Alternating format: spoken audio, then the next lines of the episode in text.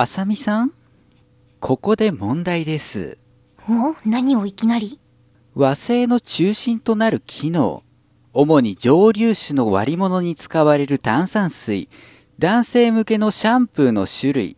この3つに共通する言葉とは何か答えられますの？え、ま、待って、ね、共通する種類？え、一体なんだろう？育毛？違うな。ブッブーですわ。そのキャラ何なんですか？正解はトニック。あー、トニック。和音の機能、トニック、サブドミナント、ドミナント。うんうん。蒸留酒の割り物に使われる炭酸水といえばトニックウォーター。あるね。そして男性向けのシャンプーの種類にはトニックシャンプーと呼ばれるはい。匂いや老けを防止するシャンプーがございます。あ聞いてみれば、おんおんおん。常識ですわよ。すみません。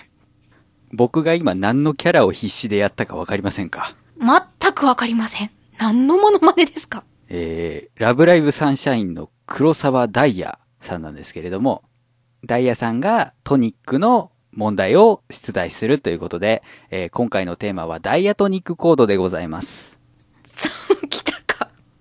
滑ったのは気にしない。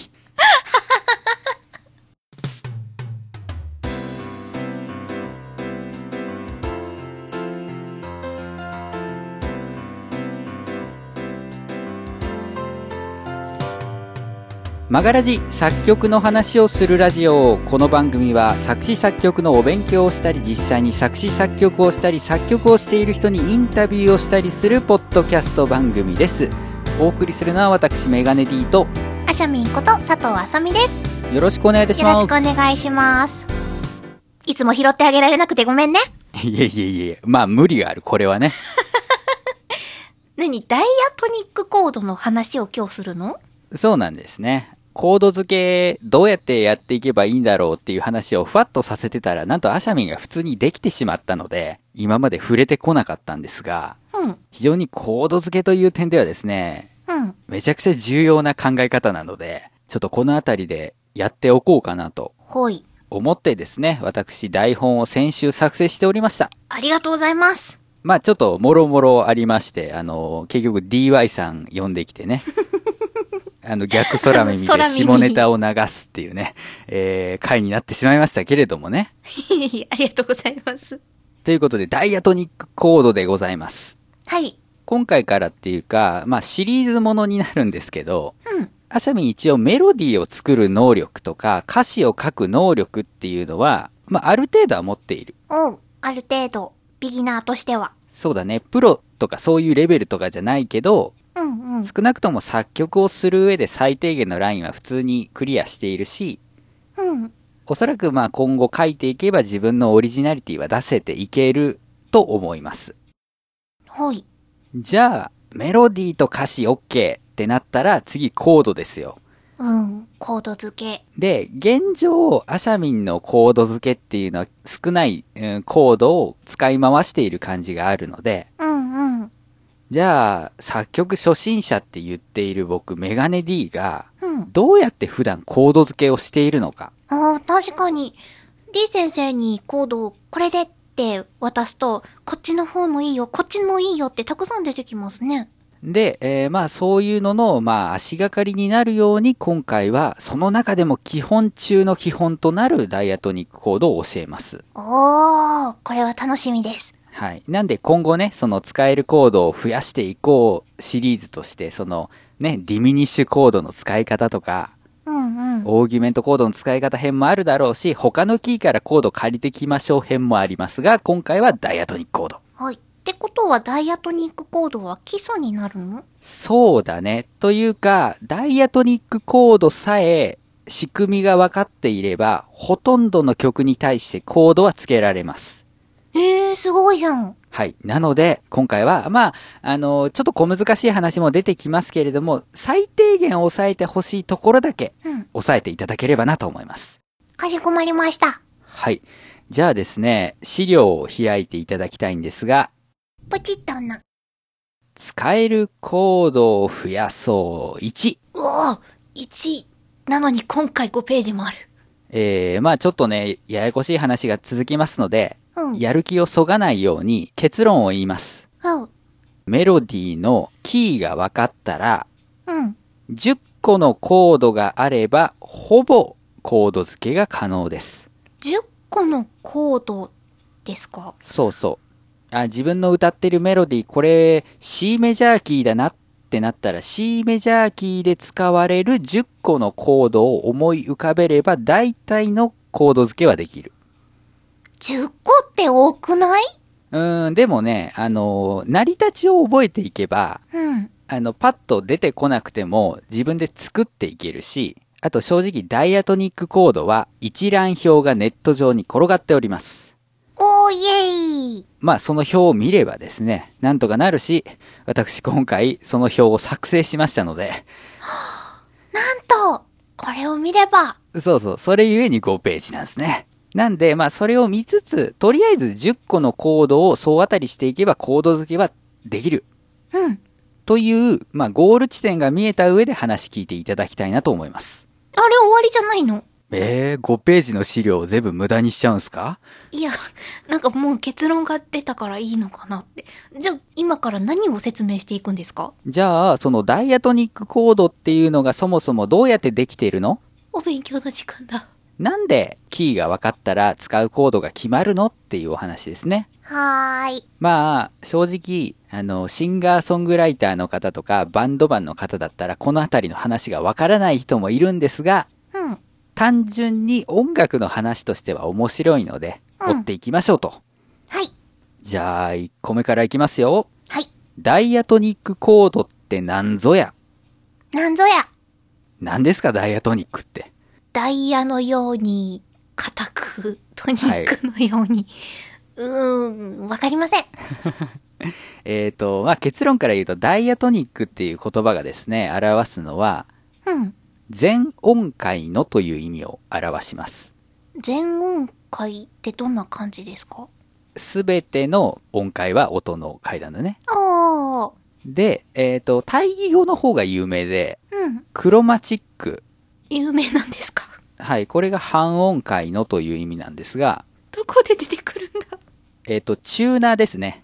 ギターのチューナーとかで、クロマチックチューナーっていうのを聞いたことがある人も多いと思うんですが、はギターのチューナーって、結局各弦の音が決まってるんだったら、その音だけ合わせられるようにしておけばいいじゃないですか。あ。うん、うん、うん。本来はね。なんだけど、いや、ちょっとこの、いわゆるレギュラーチューニングって言われてる決まったチューニング以外もしてえなっていう人たちいっぱいいるわけよ。うーん。うん、半音下げにしたいなとか、うん。じゃらんで鳴らした時にもうすでにコードにしたいなとか。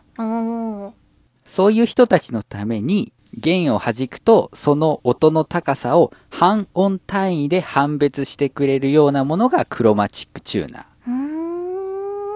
ってあるんですけど、正直ダイアトニックという言葉はですね、ダイアトニックコード以外ではほとんど目にすることがありません。そっか。だから、意味が合ってないようなもんなんですね。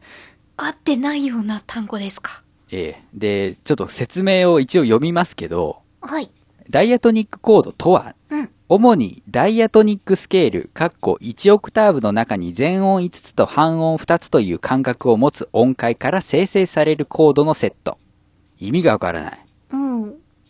うん。1オクターブの中に5つと2つ？えーダイアトニックスケールの説明だね。ああ、そっか、スケールか。そうそう。えー、ただダイアトニックスケールという言葉はダイアトニックコードに比べて極端に説明がなくてですね、はい。ネット上でダイアトニックスケールとはって検索するとダイアトニックコードの記事ばっかり引っかかります。えーここでしか使われない単語。そう。で、あんまり意味がない正直、ダイアトニックスケール自体には。うん。コードの方が重要です。要はどういうことなの？えっと、このダイアトニックスケールに該当するコードが、例えばメジャースケール、ドレミファソラシドうん。とか、あとマイナースケールの中でも、まあ、ナチュラルマイナースケールとか、うん、ラシドレミファソラとか、ああいうのがダイアトニックスケールなんですけど、うんうん。音階の音を1音飛ばしで、ジャラーンって鳴らしていくと、ダイアトニックコードになりますよっていう話なんですね。よくわかんない。よくわかんない。今は大丈夫。一応覚えておいてほしいのは元になったスケールとの相性が良い。うん。メロディーを作るときに使われるドレミファソラシドっていうスケールに対してはやっぱりドレミファソラシドを使ったコードが相性がいい。うん。なんとなくわかるよ。うん。あの、納豆とか豆腐には醤油が合うみたいな話だね。うん。なるほど。で、えー生成されたコードは響き方によって以下のように機能が割り当てられている。さあ、この辺はちょっと前に話したことがあります。はい。トニック、サブドミナント、ドミナント。あ、この色分け、覚えがあります。はい。えーっと、これは多分初めのジングル制作ですね。の時に、まあ、こういうコードが今回は使えるんだけど、こんな特徴があるよって言って色分けをしたと思うんです。うんうん。で、上から見ていきましょう。トニック。うん。安定した響きです。はい。番組内では青信号や滑り台でいう地面と表現していたものですね。うんうん。青信号だからすごい安心感あるわけですよ。うん。で、滑り台の横の地面だからもう安定感は抜群なわけですね。うんうん。これがトニックと呼ばれるものです。うん。で、サブドミナントっていうのが今まで黄色信号とか滑り台の階段踊り場だって言ってたところです。うんうん。だからちょっと緊張感あります。あ、落ち、落ちるかな？危ないかな？っていう感じ。うん。で、ドミナントが、あの、赤信号とか滑り台のスロープだって言ってきたとこですね。はい。緊張感のある響きで、うわ、不安定だなって思うわけですよ。確かドミナントのコードはトニックのコードに戻りたがるんですよね。そうそうそうそう。それだけ覚えてれば十分ですね。イェイ。まあ、ここで押さえておくべきなのは、はい。ダイアトニックコードっていうのがあって、特定のスケール、スケールっていうとちょっとわかりにくいから、もう、ドレミファソラシドみたいな音階に対して相性のいい組み合わせっていうのがあるんですね。うんうん。で、その上で各コードにはこのような機能がそれぞれある。ところまででとりあえずはいいです。はい。では、その次、パパパン。メジャースケールとナチュラルマイナースケール。ああ、さっきからたまに出てくるナチュラルマイナさあ、えー、ここ表ですね。Excel で作りました。ーうん。これちなみに作るのが結構大変なんですね。あの、互い違いにセル結合をやっていかないといけないんでね、このパターン作るとなるとね。エクセルで作成するとね。はい。で、えっ、と、これ上まず見ていただきたいと思います。はい。ドレミファソラシド。もうめちゃくちゃベタなタオの並びですよね。あ、はい。えっ、と、鍵盤がある方はちょっとドレミファソラシドって弾いてみてください。はーい。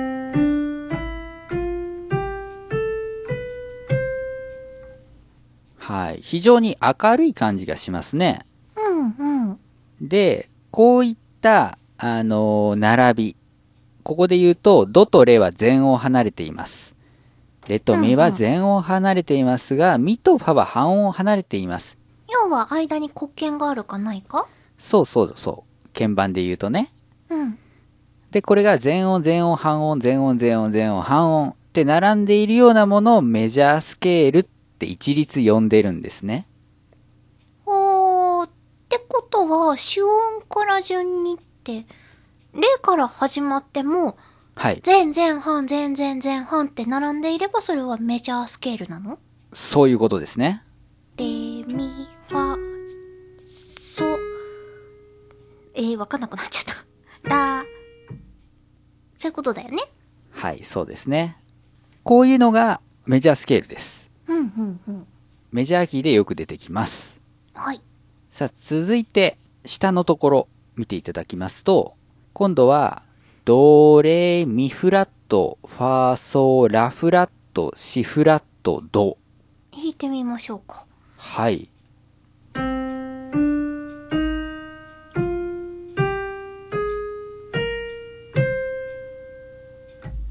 暗い。変な感じがする。哀愁が漂ってる。えー、えー、これがですね、ナチュラルマイナースケールです。マイナーキーでよく使われるスケールですね。音階です。あんまりナチュラル感なかったな。うん。まあ、ナチュラルっていうのが、まあ、基本となるものだから、まだ混じり気がない状態だからナチュラルって呼んでるだけで、これまだ混じりっ気ないんですか？この子がちょっと、あの、形をちょっとずつ変えたのが出てくるので、この子はまあ、すっぴんです。あ、すっぴん。ジョブなし。うん。なので、まあ、ナチュラル。なわけですね。で、じゃあこの2つっていうのはドを基準にしてるから、例えば C メジャースケールとか C ナチュラルマイナースケールと呼ばれるわけですね。うん、うん、うん。で、これ、まあ、観察していただくとわかるんですが、ナチュラルマイナースケールの感覚って前半前前半前前じゃないですか。うん、うん、うん。これ、ずらしてやると、上のメジャースケールの感覚と一致するタイミングがあるんですね。うん。そう。だから、このドレミファソラシドという音を使ってナチュラルマイナースケールを作ることはできるんですよ。ほう、ほうほうほう。ラシドレミファソラって弾いたら、うん。A ナチュラルマイナースケールなんですね。弾いてみましょうか。ラからスタートして発見だけ弾いて上のラまで。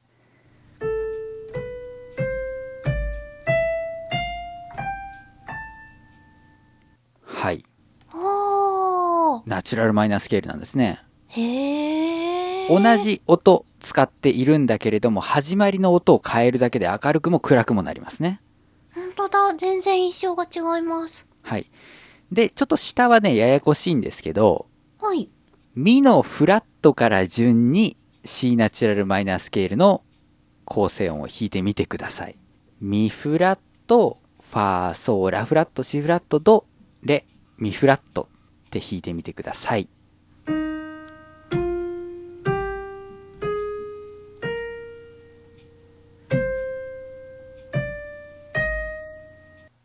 明るい。明るい。これは E フラットメジャースケールなんですね。E フラットから始まるメジャースケール。うんうんうん。そこまでいじり倒した上で、文字のところ入っていきたいんですが、う、はい。ある程度はね、解説しちゃってるんですが、えーっと、この前前半前前前半はメジャースケール。うん。前半前前半前前はナチュラルマイナースケールと呼ばれます。はい。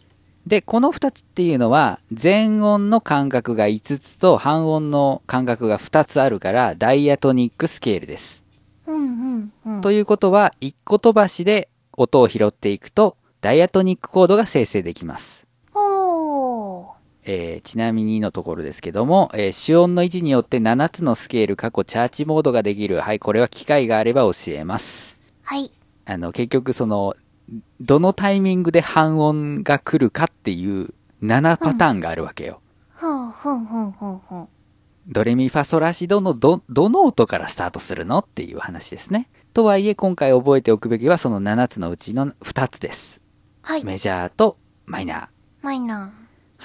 で、えーここは、まあ、なんとなく感覚でわかると思いますが、C メジャーキー波長調では C メジャースケールがメロディーの、うん、作成に使われますし、ー。うん。C マイナーキー、過去破綻調では C ナチュラルマイナースケールが主に使われます。うんうん。これはなんとなくわかる。で、えーちょっとさっき体験していただきましたが、C メジャースケールと A ナチュラルマイナースケール、うん。E フラットメジャースケールと C ナチュラルマイナースケールは同じ単音が登場します。うんうん。さあ、まあ書いちゃってますけど、C メジャーというキーと A マイナーというキー、うん。なんか聞き覚えありますよね。ありますか？平行調。あね、五線譜で見たときに、シャープとかフラットの数が一緒のーうんうん。長調と単調の組み合わせを平行調と呼びますという話ありましたが、ありました。平行調って、その主音の位置が違うだけで使っている音は一緒なんですよね。うんうん。そうだった、そうだった。じゃあここからどんなことがわかるでしょうかその1、平行調っていうのは同じ単音を使うことができます。うん。二つ目、その単音を並べた時にできるスケールっていうのはダイアトニックスケールです。うん。三つ目、ダイアトニックスケールはダイアトニックコードを生成します。うんうん。これらから得られる結論というのは、平行調っていうのはダイアトニックコードも基本的には同じものが登場するっていうわけですね。あー、やっぱり密接な関係なんですね。はい。まあ、ただしと書いてありますが、機能がちょっと違う。機能が違う？青信号、黄色信号、赤信号がちょっと違うんですね。おー、片方方ではトニックコードに数えられてても、片方ではサブドミナントっていうコードがあるってこと？えーっと、その組み合わせがあるかどうかは微妙ですけど、あのーまあ、あのーちょっと違うところが出てきます。うーん、そうなんだ。あと、先に言っちゃうと、結局 C メジャーキーにおける C っていうコードと、うん。A マイナーキーにおける C っていうコードは、やっぱ違うんだよね。ん？C メジャーキーにおける C っていうのはその、子音が入ったドミソですから、中心的な和音ああ、うんうん。なんだけど、A マイナーキーっていうのは A マイナーが中心なわけね。うん。で、A マイナーの代わりができるのが C なのよ。うんうんうん。C メジャーキーでは C 君が主役なんだけど、うん。A マイナーキーでは主役代理みたいなね。あー双子だけど別々の人物なんだよ。まあそうだねぐらいな。感じ？てかあの、ダブルキャストで役が入れ替わるみたいなイメージでもいいかも。おー、それはわかりやすいです。ね、昼の部、夜の部で主演助演がひっくり返りますみたいな感じだね。うんうんうんうん。まあそういう特徴はあるんですけれども、じゃあ結局、単音が一緒だったらコード一緒なんですよ。うん。っていうとこだけ覚えておきましょう。はい。続いて、ややこしい話が続きますねう。マイナースケールはあと2つあります。そうだ、マイナー3つあるんだ。ただ、えっ、と、このスケール自体は現段階では覚える必要はなくて、ほう。成り立ちと、まあ、ここから出てくる数個のコードを覚えていただければ大丈夫です。うーん。はい。まあ、とりあえず弾いて体験してみましょう。はい。えー、ハーモニックマイナースケールというものなんですが、うんうん。ド、レ、ミフラット、ファー、ソー、ラフラット、シー、ド。うんうん。ですね。はい。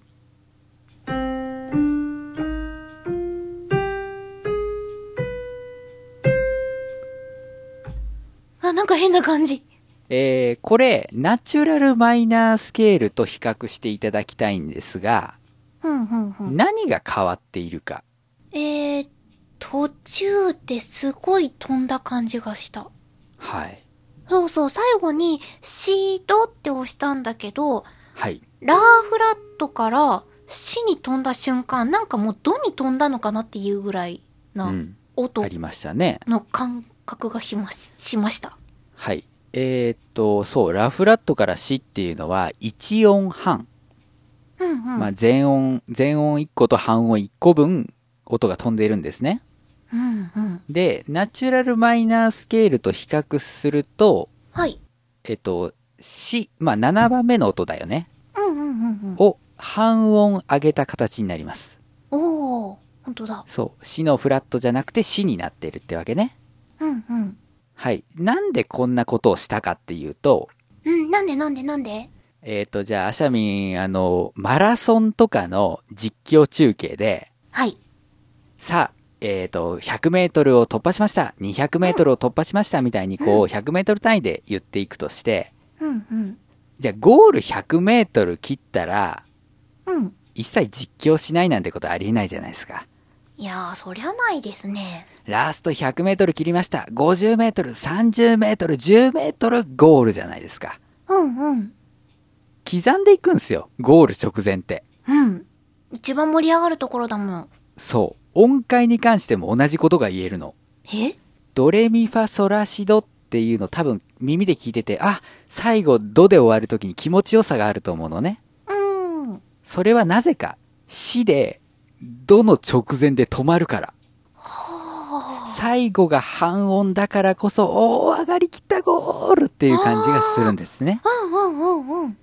一方、ナチュラルマイナースケールは最後が全音なんですね。だからちょっと、あ、ゴールしたんだっていう感じがどうしても否めないんだね。今までと同じ感じで実況中継しちゃった。そうそうそう。だからちょっと、うーん、なんか物足りないなって思った人たちが、うん。じゃあ、最後直前の7番目の音だけ半音上げて半音関係にしてやろうぜ。ってできたのがこれ。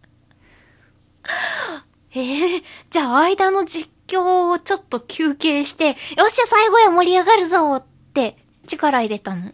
そうだね。そんな組み合わせでいいんですか？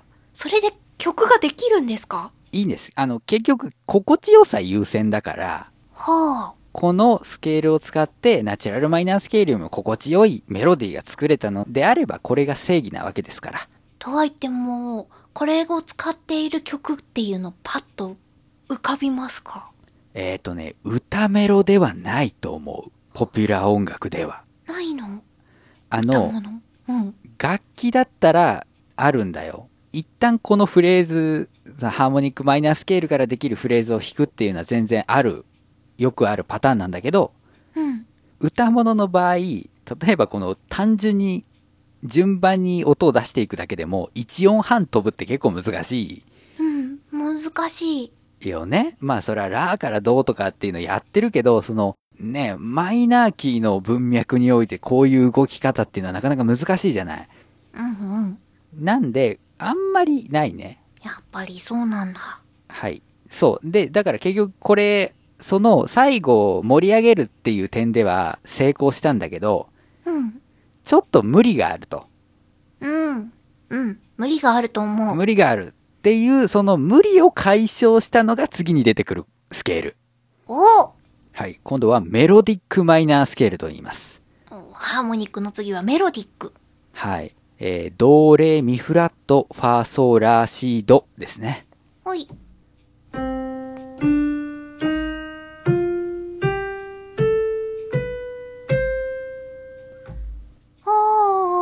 今度はなんか安心感ありますよね。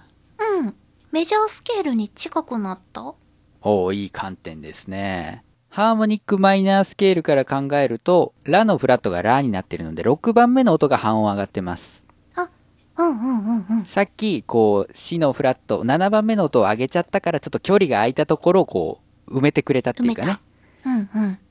あの、道重さゆみさんの卒業コンサートで、道重さんがメインステージでね、足負傷しちゃって、真ん中のステージに行けないってなった時に、ね、あの、メンバーみんなセンターステージで踊ってる時に、こう、福ちゃんが、あの、いわゆる福村ダッシュで、メインステージに戻って行った時に、とっさに抜けた福ちゃんの穴をクドゥが埋めるっていう、あの感じね。素晴らしい連携プレー。はい。あの感じが、ラなんですね。はあ、これはだから、、ラはクドゥだよ。ラはクドゥ。ラ、ラはクルー、素晴らしい。この例えは果たしてわかるのか？えーっと、伝えたい気持ちは伝わったと思う。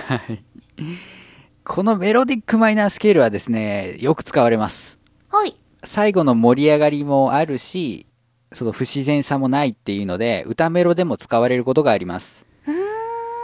で、えーっと、ただこれはですね、上昇していくメロディーに使われるっていう条件付きではあります。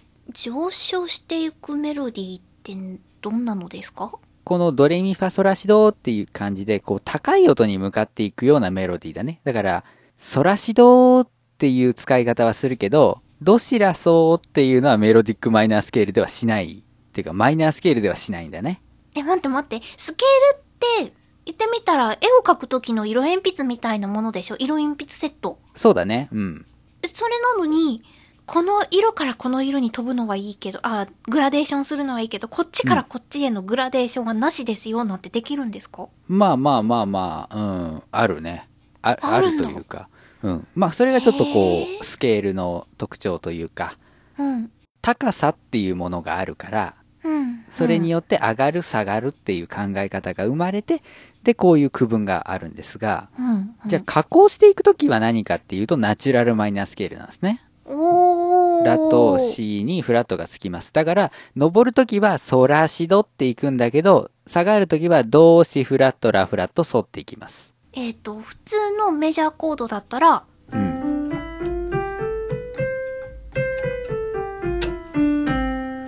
で、はいするところを、えっ、と、メロディックマイナースケールは、はい。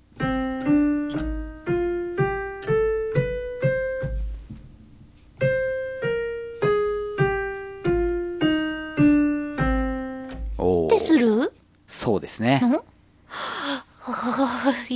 ややこしい。まあ、ややこしいけど、でも、アサミンがさっき言ってた感想っていうのが答えで、はい。これってすげえメジャースケールっぽいんだよ、響き方。うんうんうんうん。だって、ミが半音下がってるだけじゃん。うんうん。メジャースケールに比べると。前半、マイナー感があるけど、後半はメジャー感があるんだね、このスケール。おう、どちらソファーまで。うん。そうそう。なってくると、全部これでやってたら、え、これって結局、メジャーキーなの？マイナーキーなの？ってなる。うん、うん。なんで、まあ、盛り上がるところはいいけど、ちょっと落ち着いて下がっていくときには、マイナー感を出そうぜっていうので、ナチュラルマイナースケールを使うみたいな感じかな。楽譜どんななってるんだろう。だからまあ、マラソンでさ、折り返しの時でさ、ポールを回る時うん、うん。に、こう、残り100メートル、50メートル、30メートル、10メートル、今折り返しました。10メートル、30メートル、50メートルってくどいじゃない。確かに。でしょ？もう、え折り返したんだったら元に戻せよ。うーん、うん、うん、うん。っていう意味とも取れるしね。そっか、ね。まあ、帰ってきたら普通の、もうナチュラルマイナースケールなんだ。はい。はあ。まあ、これね、実際曲作るときにこれが意識できるかっていうのは、まあなかなか難しいと思いますし、とても今は無理かな。で、僕が教えているのは鼻歌でメロディー作りましょうなので、うん、まあ現状ね、ここまで意識できるかっていうのはわからないんだけど、うん、うん。えー、さあ、この2つのスケールからできたコードについてもダイアトニックコードって言うんだね。そうだよ、今日はダイアトニックコードの話だよ。そう、えー、まあ厳密に言うとハーモニックマイナースケールってダイアトニックスケールじゃないんだけどね。違うんだけど、便宜上ダイアトニックコードと呼ぶことの方が多い。うん、うん。ただ、安心してください。ほぼほぼ作曲初心者がぶち当たるであろうダイアトニックコードっていうのはこの4つのスケールのどれかからできてる。どれかに当てはめればわかる。しらみつぶしにやっていけばなんとかなる。結局地道な作業が大事。はい。えー、そして、まあ、そこですね。マイナースケールから生成されるダイアトニックコードは、まあ、スケールが3パターンあるんですから3パターンありますよ。うん、うん。はい。で、次が重要ですね。ナチュラルマイナースケールによってメロディーが作られていても、ハーモニックマイナースケールやメロディックマイナースケールから生成されたダイアトニックコードを使っても良い。まあ、感覚的にちょっとわかりにくいかなと思うんだけど、例えば、あの、大きく変わるところで言うと、うん。えっ、と、ラとかラフラットを含むところ、ファー、ラフラット、ドっ。ていうのをバーンって弾くと、これは F マイナーっていうコードになるんだけど、うん。ナチュラルマイナースケールではそうなってたのに、メロディックマイナースケールになると、ラが半音上がってるわけですね。うん、うん、うん。ファー、ラフラット、ドっていうのが F マイナーっていうコードだったら、ファーラフラットド、うん。そのラフラットが半音上がってファラドになったら、体の F だ。そうですね、メジャーのコードになるわけですよ。おー。えっ、と、C ナチュラルマイナースケールのあの単音では F メジャーっていうコードは出てこないんだけど、うん。このメロディックマイナースケールの方のダイアトニックコードに含まれているから、C ナチュラルマイナースケールにおいて F というコードが使われることがあります。あります。まあそういう話ね。先生、なかなかにヘビーです。ちょっと消化不良起こしそうです。ヘビーですね。で、これ、冷静に考えると単音が7つあるということはですね、うん。えっ、と、団子で3和音、3つの音拾うと、うん。まあ、ドミソ、レファラーみたいな感じでやっていくと、これ7個できるわけですよ。うん、うん、うん。7×4。で、4和音形がありますから倍ですね。えっと、えっと、56。覚えれるわけがないよね。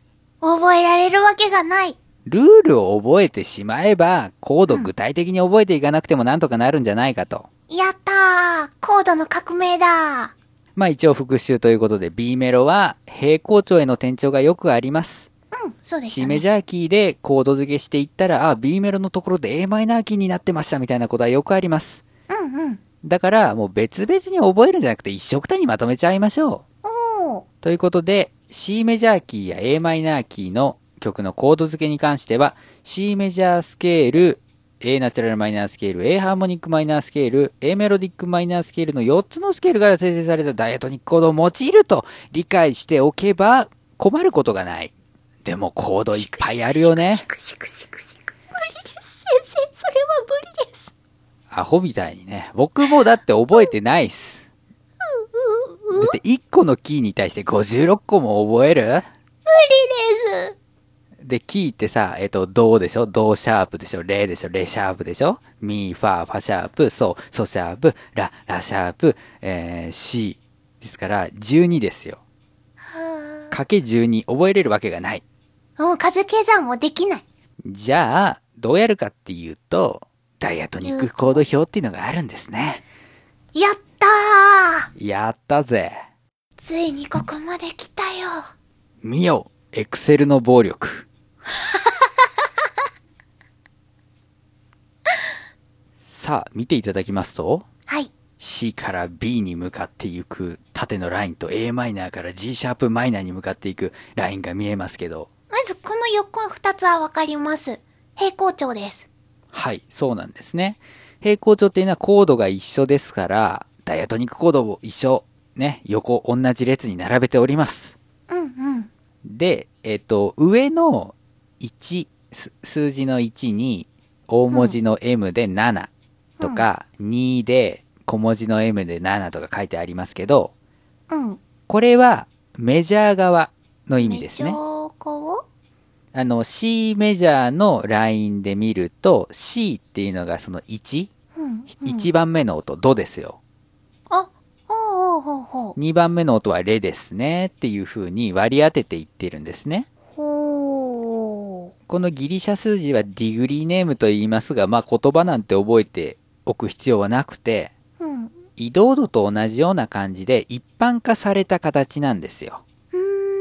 台数ってこと？そうだね。あのーだから C メジャーキーにおけるドミナントは G7 スでとか F メジャーキーにおけるドミナントは C7 スでってバラバラに言っていくよりもうんうん。5番目のコードのセブンスとかドミナントセブンスって言えば、あ、このキーだったらこれだねっていう風に表現するための一般化ですよ。うんうん。使いこなすと便利そえーだからあの、これカラオケとか、まああとはあの、例えば男性曲をアシャミンがカバーしたいってなった時に、う。うん。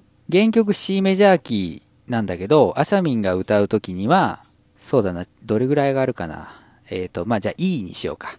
うんうん。E メジャーキーで歌いますってなった時に、元の曲で E マイナーセブンスが当てられたところには、アシャミンが歌う時には G シャープマイナーセブンスを当てればいいみたいな感じでね。同じ機能を持つやつに変えてやればいい。っていう見。方もできるわけ。このために一般化が行われているわけですよ。へー。だからこの縦のラインで見ると、このコードたちっていうのは各キーにおける同じ役割を果たしているのね。うんうんうん。C メジャーキーの主演は C メジャーセブンスなんですよ C。メジャーセブンス。うん。で、D メジャーキーにおける主演は D メジャーセブンスなんですね。うんうん。っていう感じ。じゃあうん、今度下側見ていただくと、今度1、数字の位置がちょっと変わってるんですよね。1を探していただくと、あ1あーのマイナーセブンス、うんうん。2のマイナーセブンス、フラット5、ハーフディミニッシュですね、とかいろいろついてますが、これははいマイナーキー側ですね。ほー。で、マイナーキー側のこのディグリーネームって超ややこしいのわかる？うフラットついとんだよ。うん。最初にフラットがついてる。ドレミファソラシドを、まあ、ナチュラルマイナースケールにしたときに、ミと、うん。えーそれから、あーと、ラとシにフラットがつきましたけど、うん。うん。それと一緒のことね。3番目の音にフラットがついてるし、6番目、7番目の音にもフラットがついてますよっていう。ややこしいね。マイナーはもうちょっと後にしようかな。そう。だから正直、平行調で覚えるメリットってもう一個あって、うん。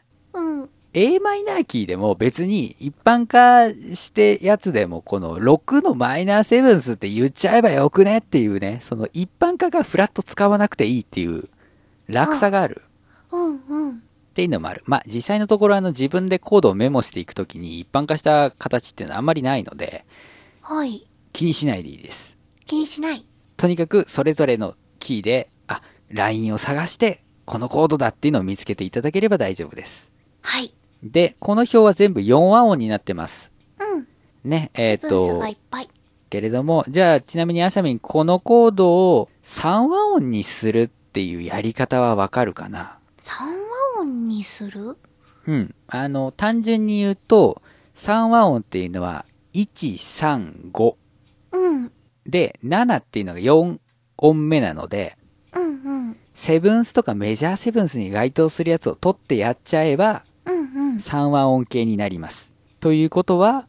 C メジャーセブンスは3和音形にすると、ド、ミ、ソ、うん、シ C ですね。うん。d マイナーセブンスは？D マイナーだから、レファラ？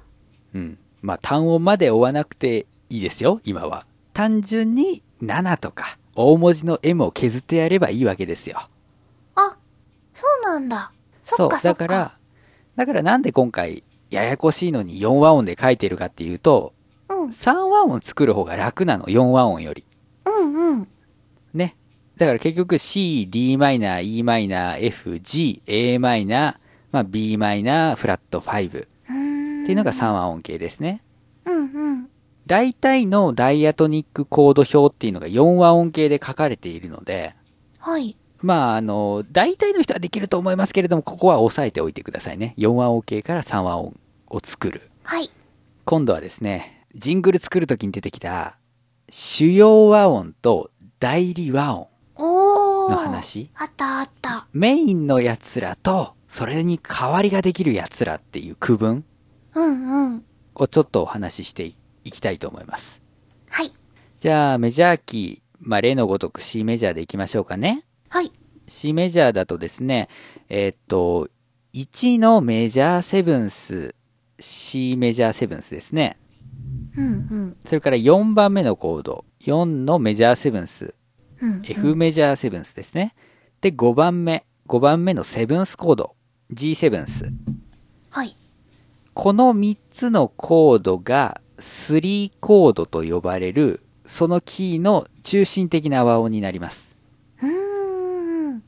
はい。うんで、まあ、色を見ていただくと、あの、一番初めのやつと対応しているんですが、青信号、黄色信号、赤信号なわけですね。はい。で、じゃあ他のコードっていうのが代理コードになるわけですよ。代わりをできるわけです。おー。はい。だから C の代わりができるのは a マイナーですよ、とかね。あー、うんうんうんうん。G セブンスの代わりはまあ b マイナーセブンス、フラット5ですよ、あー、わかりやすい。っていうのがあるわけでございます。じゃあ、逆に言うと、その、3つのコードがあれば大概はつけられるよってことなのよね。うんうん。これでもう代理コードばっかりいつの間にかつけてたってこともなくなる。そうだね。あのーまあ、この3つのコードを使えば使うほど安定感、安心感はある。うんうん。ただ子供っぽさというのかな。純朴すぎる感じは否めない。から、こう、現代風の曲にしようとすると、うまくこう、代理コードを使っていく必要がある。とかね。なるほどね。あと、まあ、その特に C メジャーキーにおける C メジャーセブンスとか C っていうコードは、はい。なんか安定感がありすぎて終わった感があるのよ。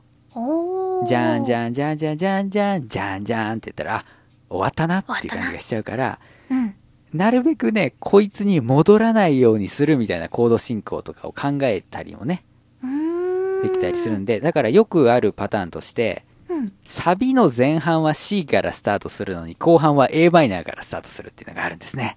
へー。えーこれは、その、一回 C にもう一回戻っちゃうと、なんかう、んサビが前半後半で分かれている感じがしちゃう。うんうんうん。から、まあ、同じように安心感はあるんだけど、終わったっていう感じはしない a マイナー君に代わりにここに立ってもらいましょうみたいな感じでね、出てくるわけです。なんで、この代理コードをどう使うかっていうのも、こう結構センスが現れるところですね。うんうん。でもまあ基本的には3コードがベースにありますよ。うんうん。というとこです。メジャーの方はまあまあわかりやすいと思はい。う。で、マイナーなんですけど、今度右のね、えーじゃあ a マイナーから見ていきましょう。はい。a マイナーの1番目のコードは a マイナーセブンス。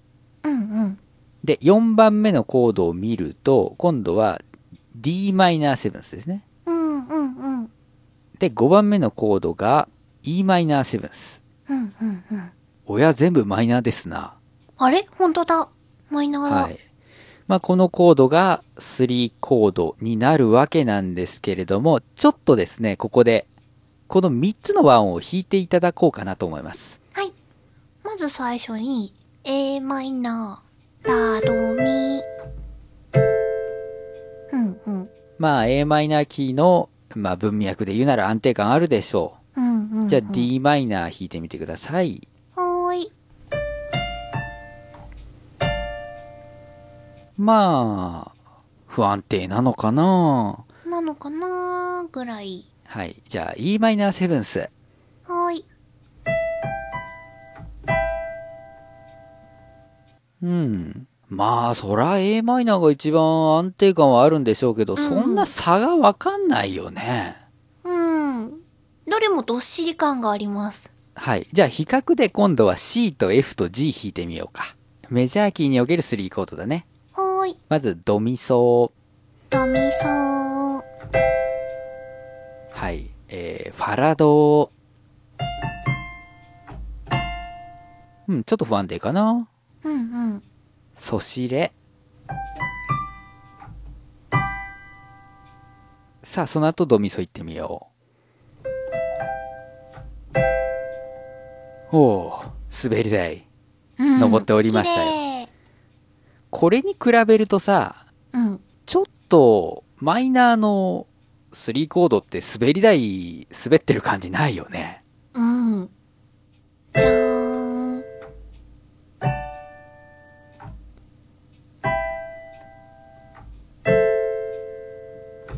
なんかね、物足りなさがあると思います。す。うんうん。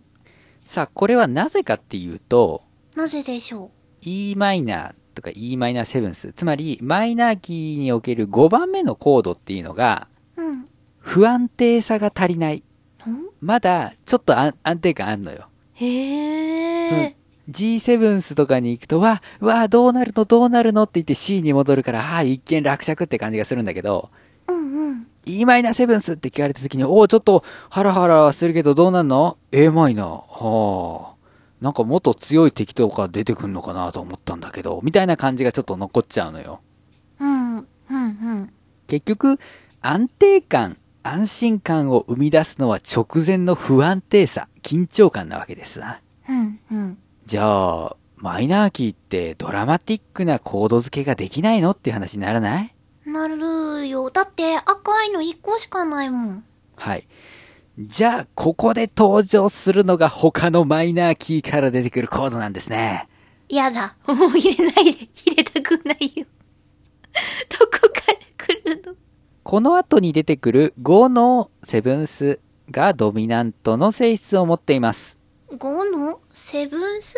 つまり e マイナーセブンスを e セブンスに変えてやったコードがマイナーキーにおけるドミナントの役割を果たします。え、じゃあさっきのだったら e マイナーセブンじゃなくて E7? うん。まあ、ここはちょっと4和音形で弾いてもらった方がわかりやすいかな。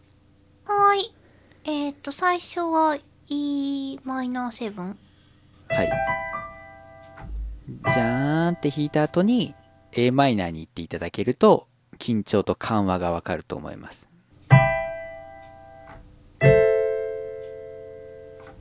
うーんっていう感じだね。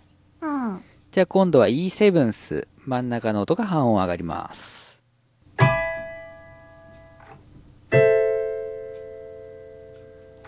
ちょっと不安定さが増したよね。直前のコードの。うんうん。こいつが滑り台のスロープの役割を果たします。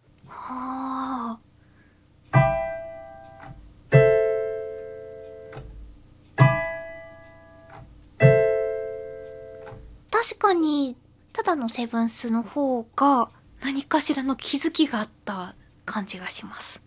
はい。で、まあ、マイナーキーは代理コードを同じようにメジャーキーとできるんですが、うん。まあなんか、サブドミナント多いなっていう感じで 思っていただけると、多いんですよね。だからマイナーキーって本当にドミナント連れてこないと、うん。緩やかな流れになるんですね。あーあ、それはそれで好きだけどね。そうそうそうそう。どっちでもいいと思う。だからメジャーキーってなんか冒険っぽいのよ。うんうん。すごい。あの、桃太郎がね、お供と共にみたいな感じをイメージさせるんだけど、うんうん。マイナーキーっていうのは、うん、例えば、じゃあ、かぐや姫とかかな？ほう。あれ、かぐや姫って、かぐや姫目線から見るとさ、動きほとんどないじゃない。うん。で、むしろは、月に帰らなきゃいけないみたいな心の動きじゃない。うん、うん、うん、うん。それに激しいドラマチックな動きっていらないよね。ここうマイナーでこう揺らいで揺らいでちょっとずつ緊張があってみたいな感じだとマイナーが合うのかなとかね。へえ。あります。なんでまあ明るい暗いだけじゃなくてそういうこのドラマティックさでどっちか選ぶみたいな考え方もあるわな。なるほど。